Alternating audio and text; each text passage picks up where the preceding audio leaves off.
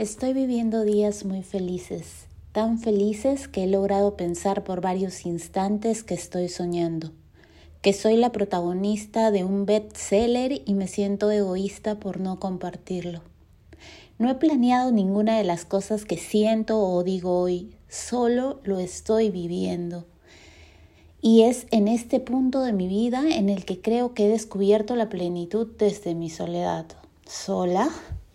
Muchas personas se atreven a cuestionar el abrazo a mi soledad hoy en día. Me han tildado de soberbia, de engreída, de introvertida y hasta de mala mujer.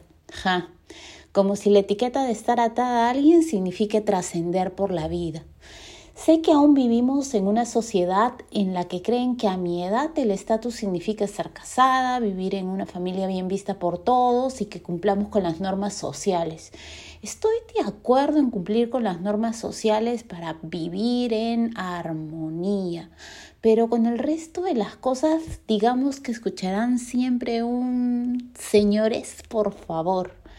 No necesito una media naranja y no, no es que no lo haya intentado, lo hice y mucho, tanto que absorbieron todo el néctar que quedaba en mí y ahora me abrazo, me construyo y crezco con el fin de que mi mejor compañía sea mi soledad. Hola, mi nombre es Melissa, más conocida como la surrealista, y hoy me siento inspirada con el libro Comer, Rezar, Amar, obra autobiográfica escrita por Elizabeth Gilbert, quien comparte sus reflexiones sobre la búsqueda de la felicidad, el autoconocimiento y la búsqueda del equilibrio en la vida.